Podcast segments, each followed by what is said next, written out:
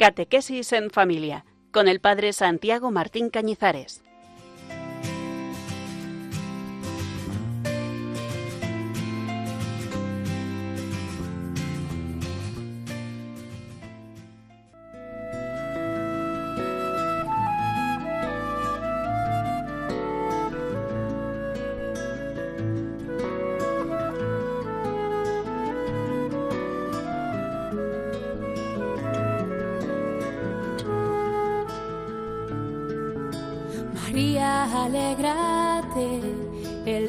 Se ha fijado en ti, la belleza de tu alma enamorado al Creador.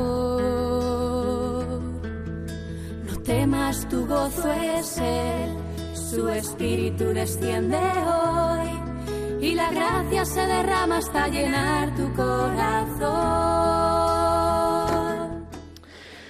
1 de enero, Santa María, Madre de Dios, en la octava de la Navidad. Como colofón a estos ocho días de solemnidad, contemplamos el misterio de la encarnación y nacimiento, pero desde la óptica de la Madre, de la maternidad de María, la Madre Virgen, nuestra Madre virginal, nuestra Madre en el Señor.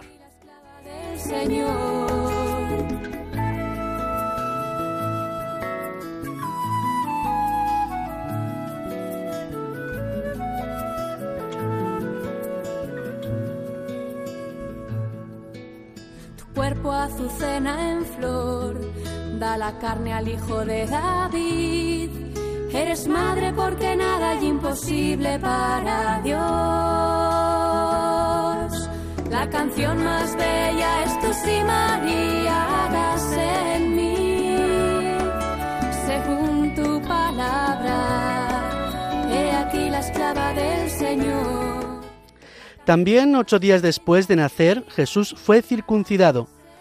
Cumpliendo con las prescripciones de la ley judía, Jesús derramó su sangre con este rito de la antigua alianza para cumplir la ley, que vendría a perfeccionar desde otra ley, la del amor hasta el extremo, hasta derramar la sangre en la cruz para una alianza nueva y eterna. Y también hoy es la, Jornada Mundial de la Paz, el príncipe de la paz ha nacido, una paz que es comunión entre los hombres. Según tu palabra, he aquí la esclava del Señor, la oración más pura es tu sí, María, hágase en mí. Según tu palabra, he aquí la esclava del Señor.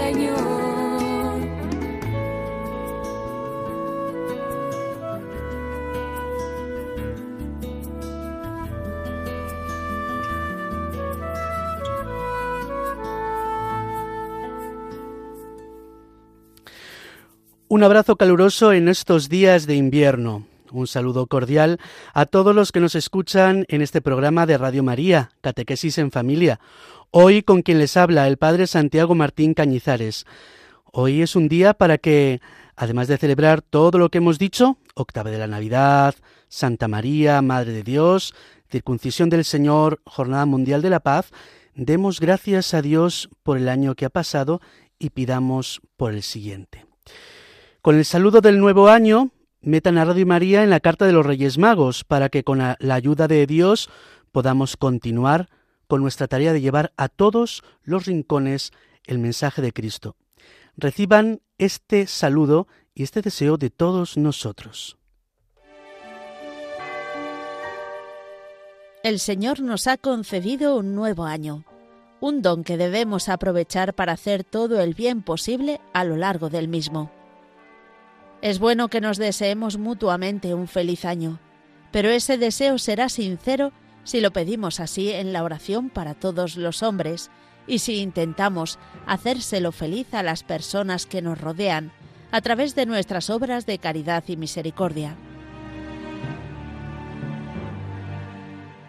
Además, es un año muy especial para nosotros, pues en este mes de enero Radio María celebra las bodas de plata de su presencia en España, gracias a muchas personas buenas que a lo largo de estos 25 años han aportado su oración, voluntariado, apostolado y donativos. Te pedimos que nos sigas ayudando este año a extender más y más esta radio evangelizadora.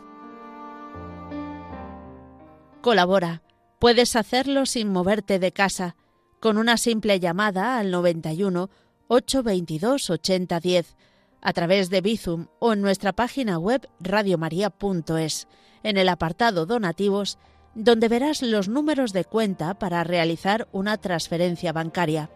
También puedes hacerlo con tarjeta o PayPal. Radio María, la radio que cada año cambia vidas y las llena de alegría.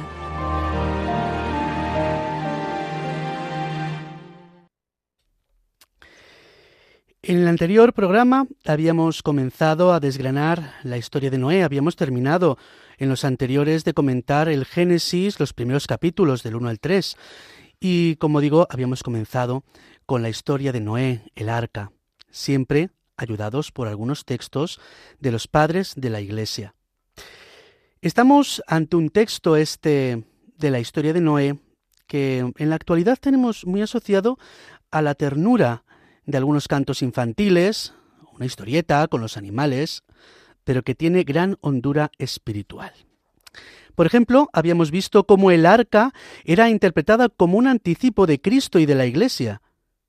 Cristo es quien nos salva y podemos entrar en la salvación a través de la puerta del arca que está en su costado, costado abierto en la cruz.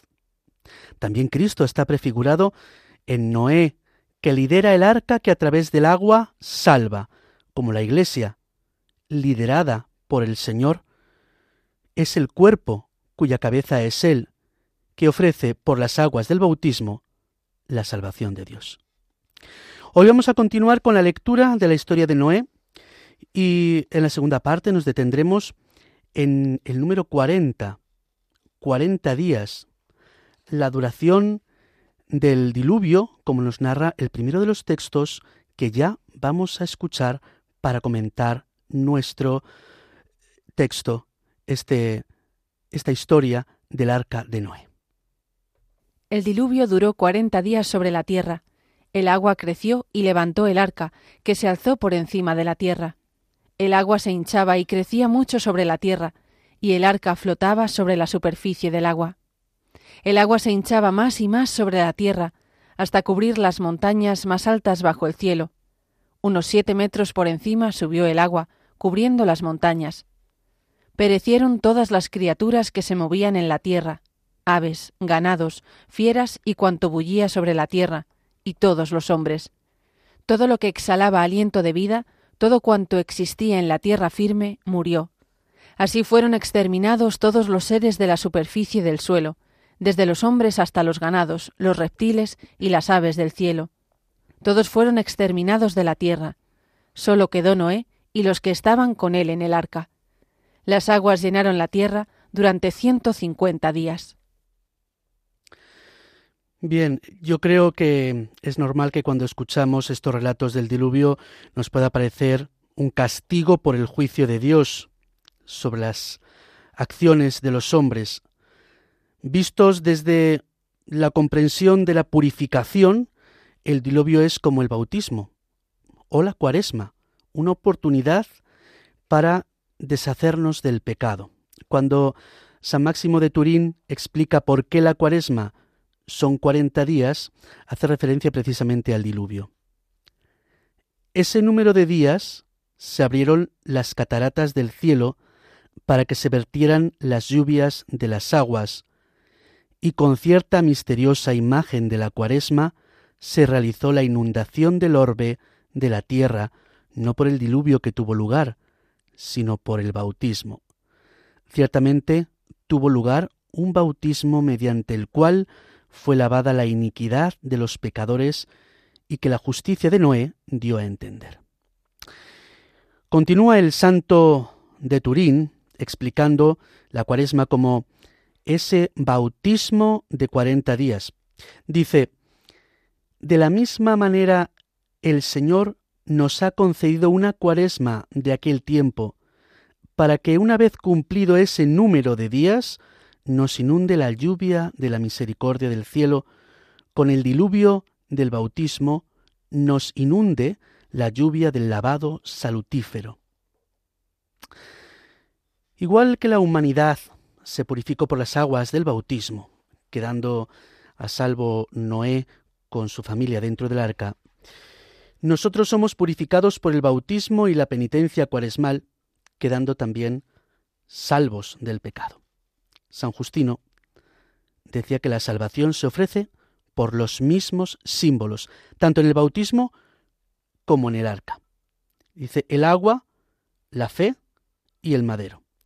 El agua de la lluvia, la fe de Noé y el madero del arca son figura y anticipo del agua del bautismo, la fe de la Iglesia y el madero de la cruz, con el que somos también configurados a Cristo a través de la inmersión en el agua bautismal. Si continuamos con la lectura del relato eh, de la historia de Noé, nos encontramos con el soplo del Espíritu que, como escribió San Ambrosio, envió el Señor el Espíritu sobre la tierra y cesó el agua. Aquel diluvio ha sido detenido por la potencia invisible del Espíritu Divino. Entonces Dios se acordó de Noé, de todas las fieras y de todo el ganado que estaban con él en el arca. Dios hizo soplar el viento sobre la tierra, y el agua comenzó a bajar. Se cerraron los manantiales del abismo y las compuertas del cielo, y cesó la lluvia del cielo. El agua se fue retirando poco a poco de la tierra, y decreció, de modo que a los ciento cincuenta días, el día diecisiete del mes séptimo, el arca encalló sobre las montañas de Ararat. El agua continuó disminuyendo hasta el mes décimo, y el día primero de ese mes asomaron los picos de las montañas. Pasados cuarenta días, Noé abrió la claraboya que había hecho en el arca y soltó el cuervo, que estuvo saliendo y retornando hasta que se secó el agua en la tierra. Después soltó la paloma, para ver si había menguado el agua sobre la superficie del suelo. Pero la paloma no encontró dónde posarse y volvió al arca, porque todavía había agua sobre la superficie de toda la tierra. Él alargó su mano, la agarró y la metió consigo en el arca. Esperó otros siete días y de nuevo soltó la paloma desde el arca. Al atardecer, la paloma volvió con una hoja verde de olivo en el pico. Noé comprendió que el agua había menguado sobre la tierra, Esperó todavía otros siete días y soltó la paloma, que ya no volvió. Primero un cuervo y después una paloma. Son aves contrapuestas, nunca mejor dicho como el blanco y el negro. El cuervo, como escribió Prudencio, poeta en los siglos IV y V, el cuervo, por cierto, preso de su glotonería, se había quedado entre horrendos cadáveres. Ella, la paloma, en cambio trae los gozos nuevos de la paz concedida a los hombres. El cuerpo es signo de la muerte y ese ramito de olivo que siempre será después el símbolo de la paz, lo porta la paloma, aunque también es símbolo no solamente de la paz, sino del Espíritu Santo, como para Veda el Venerable que dice, la rama de olivo con hojas verdes simboliza la gracia del Espíritu Santo. Y recuerda cómo otra paloma descendió en el bautismo del Señor.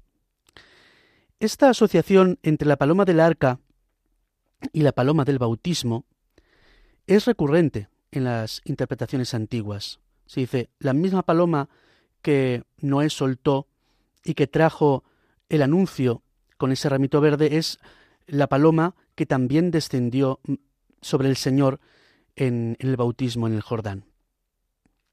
San Ambrosio escribió sobre las palomas en el contexto del aceite de la oliva que lleva en el pico la paloma del arca. La sinagoga no tiene ese aceite porque no tiene la oliva, escribe San Ambrosio, pues no entendió el significado de aquella paloma que llevó un ramo de olivo después del diluvio. Aquella paloma descendió más tarde, cuando Cristo fue bautizado y permaneció sobre él. Es una alusión clarísima a la unción, a la unción con ese óleo, con aceite, con el crisma, la unción bautismal. La sinagoga no tiene unción. Y quiere decir, no tiene el Espíritu Santo. Como saben ustedes, queridos amigos oyentes, la paloma ha sido identificada con el Espíritu Santo siempre.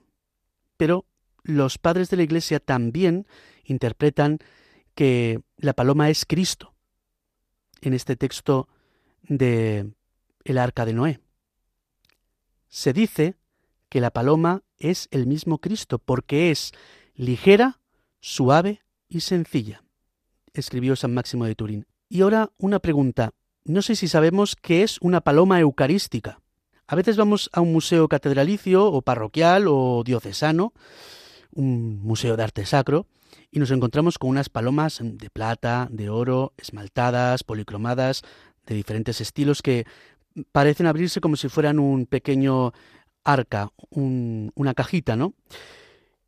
Mm, además, muchas conservan algunas argollas para poderlas colgar del techo. Se trata ni más ni menos que de una especie de sagrarios con forma de paloma, precisamente con esta idea de que Cristo es la paloma, ligera, sencilla. Recordemos que Jesús dijo que su yugo, su yugo es llevadero y su carga ligera, como las palomas, ligero, suave y sencillo. Y estas arcas que contenían a Cristo mismo, su presencia eucarística, lo representan como una paloma. Escuchemos ahora el tercer texto que hoy nos hemos propuesto para este comentario en Catequesis en Familia. El año 601, el día primero del mes primero, se secó el agua en la tierra. Noé abrió la claraboya del arca, miró y vio que la superficie del suelo estaba seca. El día veintisiete del mes segundo, la tierra estaba seca.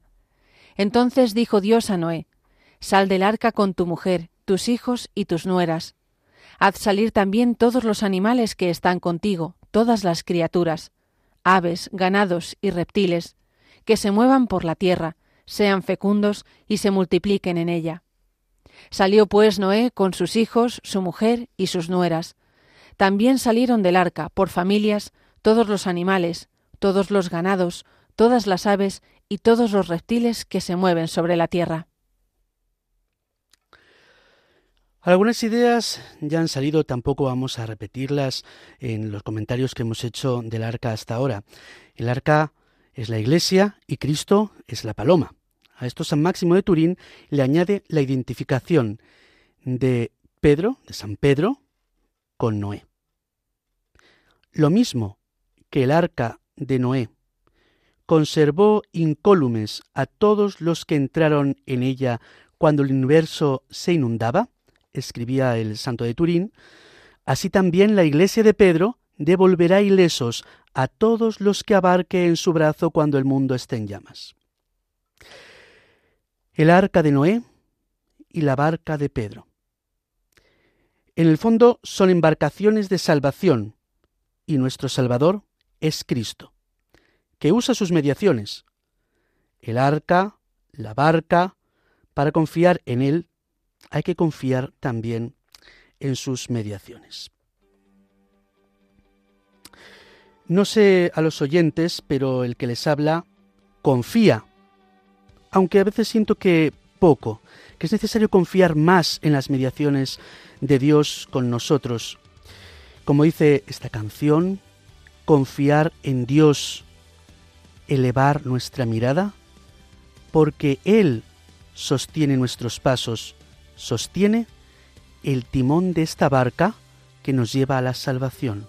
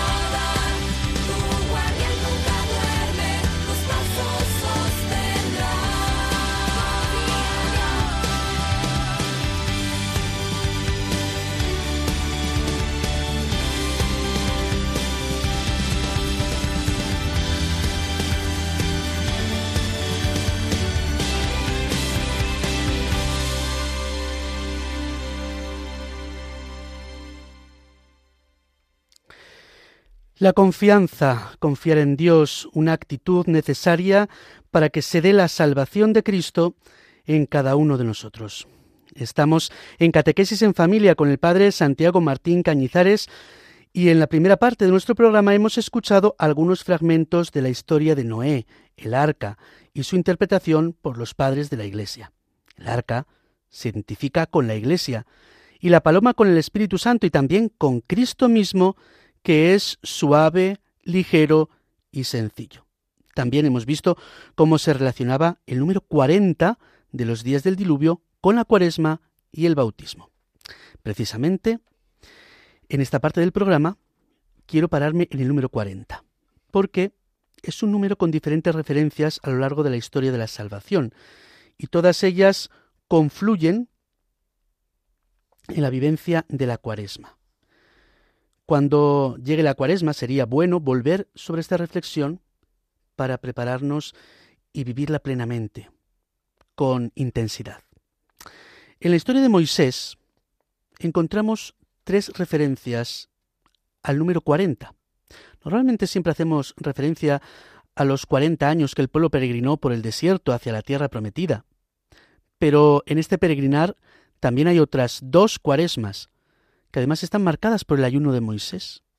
Se trata de las dos subidas al monte Sinai, al Oreb.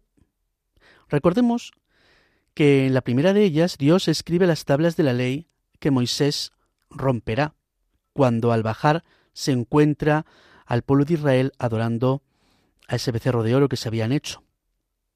Vuelve a subir y vuelve a estar en ayuno durante cuarenta días, escribiendo nuevamente las tablas de la ley.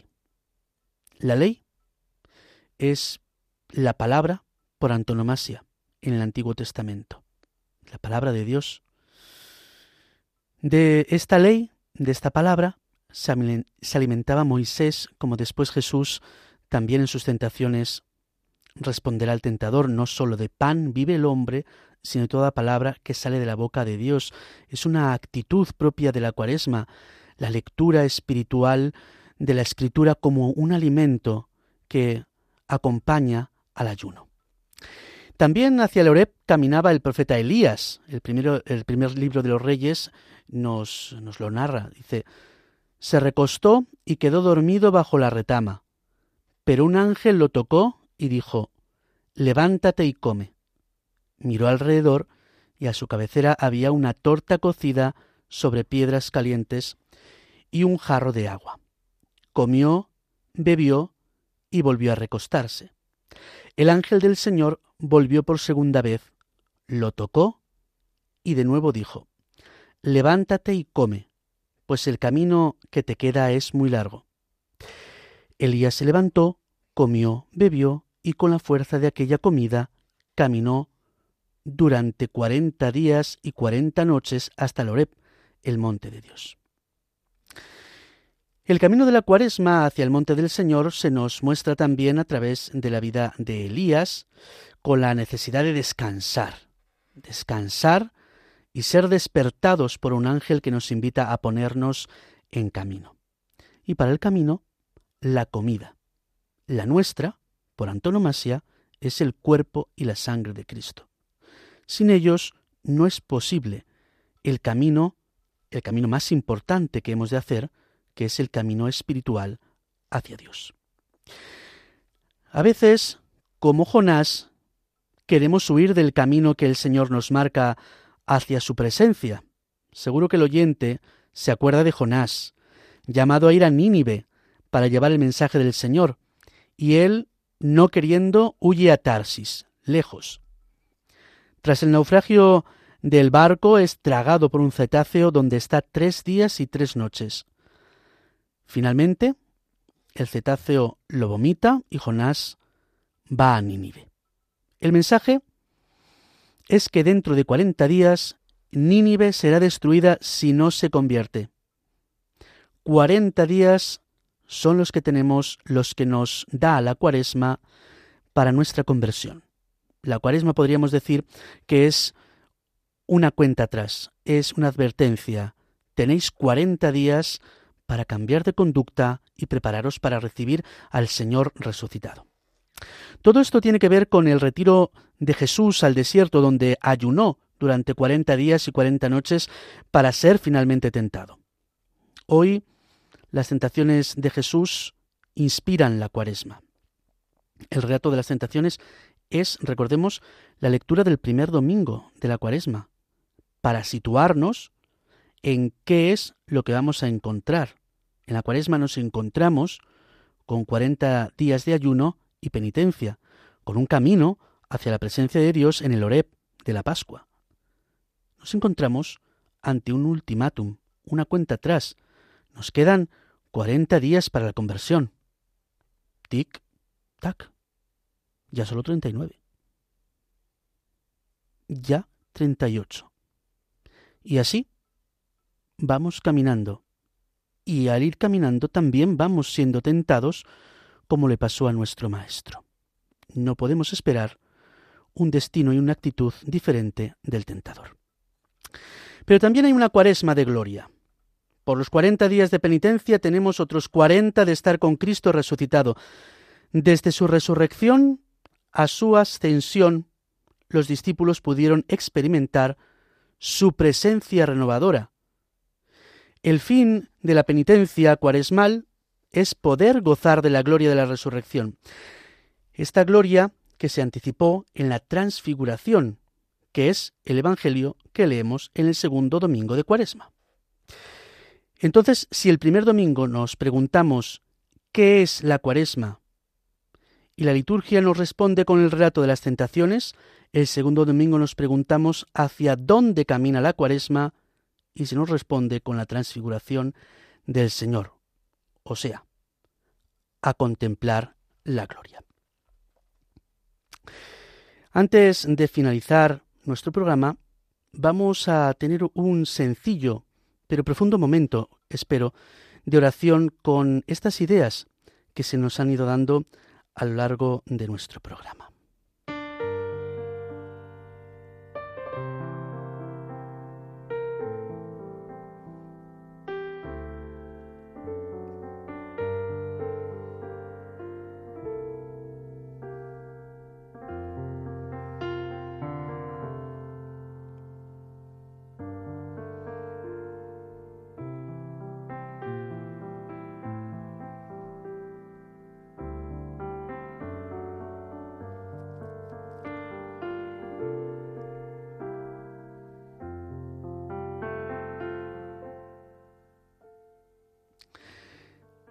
Señor Jesús, que abriste las compuertas del cielo para purificar con el bautismo el diluvio de la humanidad. Kyrie eleison.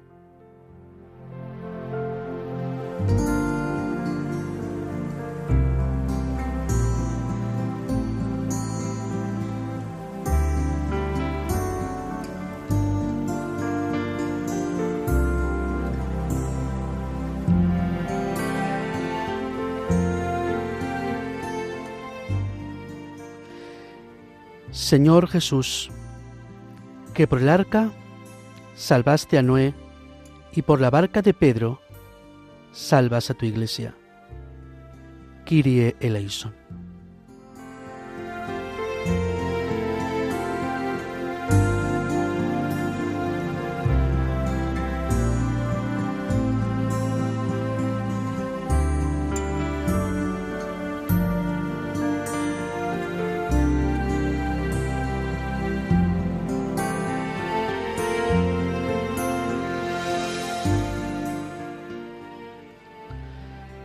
Señor Jesús, que a través de tu costado abierto podemos entrar en la salvación como Noé entró por el costado del arca. Kyrie eleison.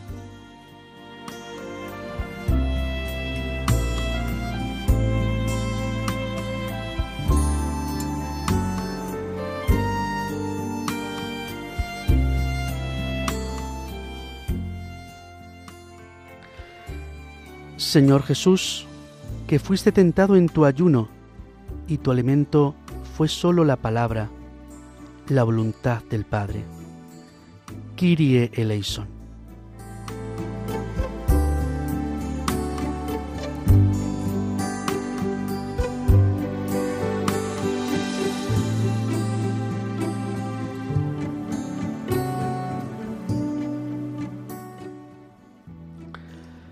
Señor Jesús, que nos adviertes que no nos alimentemos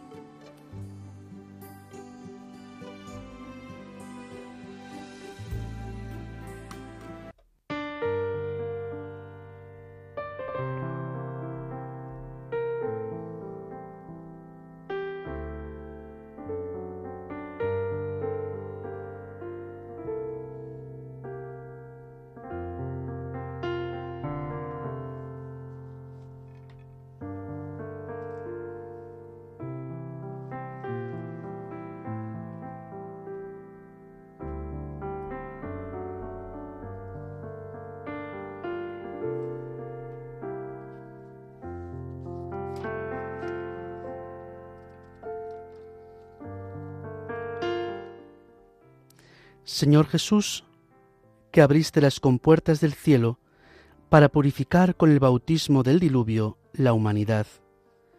Kyrie eleison.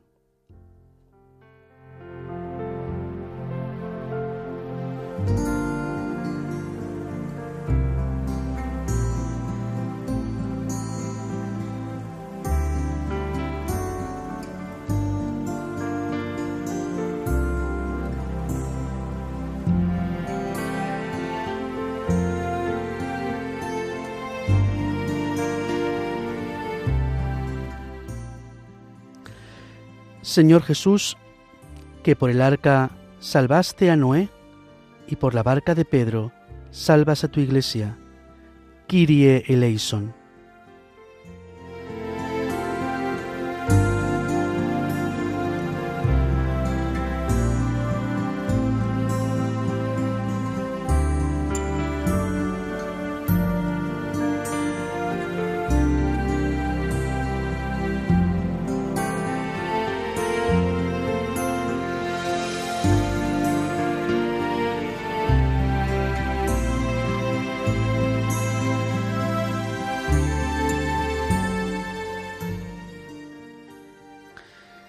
Señor Jesús, que a través de tu costado abierto podemos entrar en la salvación como Noé entró por el costado del arca.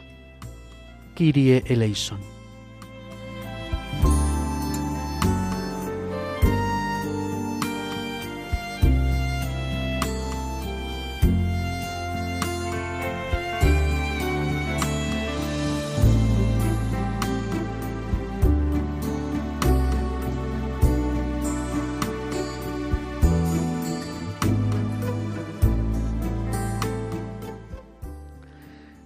Señor Jesús, que fuiste tentado en tu ayuno y tu alimento fue solo la palabra, la voluntad del Padre. Kyrie eleison.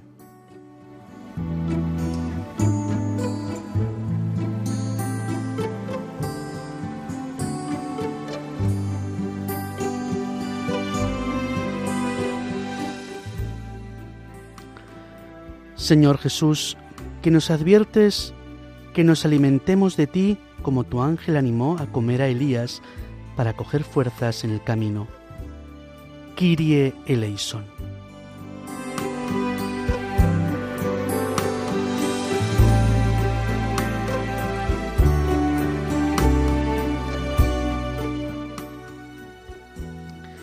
Haznos merecer el premio de vivir contigo en la gloria a quienes en esta vida peregrinamos hacia tu monte santo.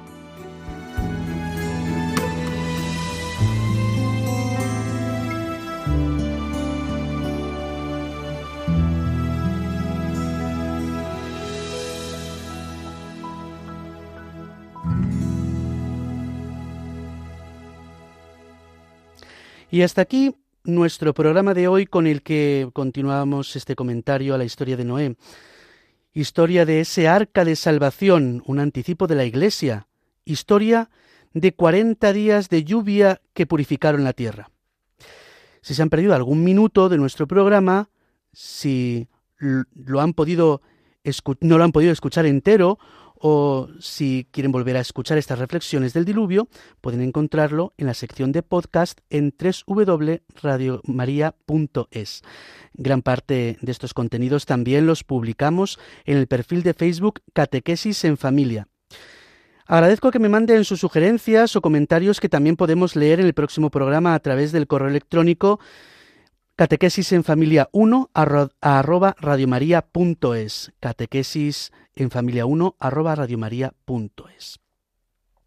Les dejamos con un canto que no es otra cosa que una bella musicalización de las tentaciones del Señor, 40 días en el desierto siendo tentado. Les dejamos con esta canción que no nos dejemos tentar, que siempre la voluntad del Padre sea nuestro alimento. Reciban este abrazo de este equipo de Radio María, reciban los mejores deseos para el 2024 y que continuemos encontrándonos en las ondas, luz con paz.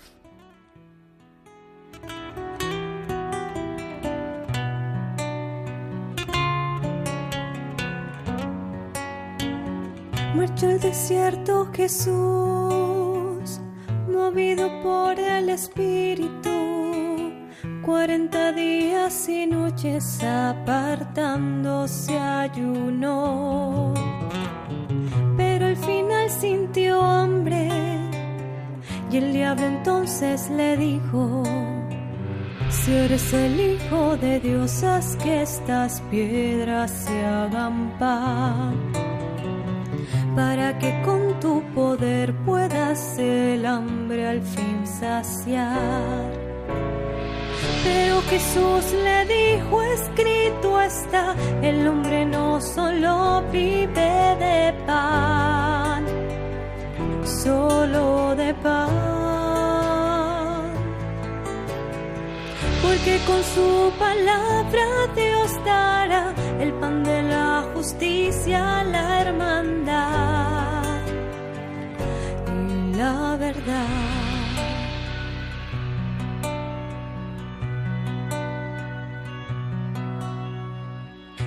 lo llevo a Jesús hasta la parte más alta del templo en la ciudad santa y de nuevo lo probó. Si en verdad salta pues ya ha sido escrito. Ángeles se la han mandado sobre ti, no hay que temer te llevarán en sus manos sin que tropiece tu pie. Pero Jesús le dijo, escrito está, a tu Señor y Dios no probará.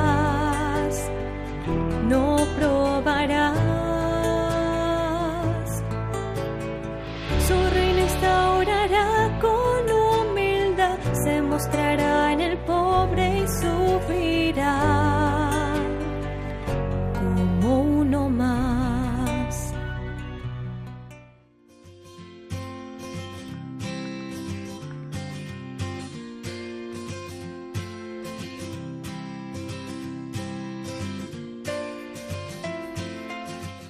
Catequesis en Familia con el Padre Santiago Martín Cañizares.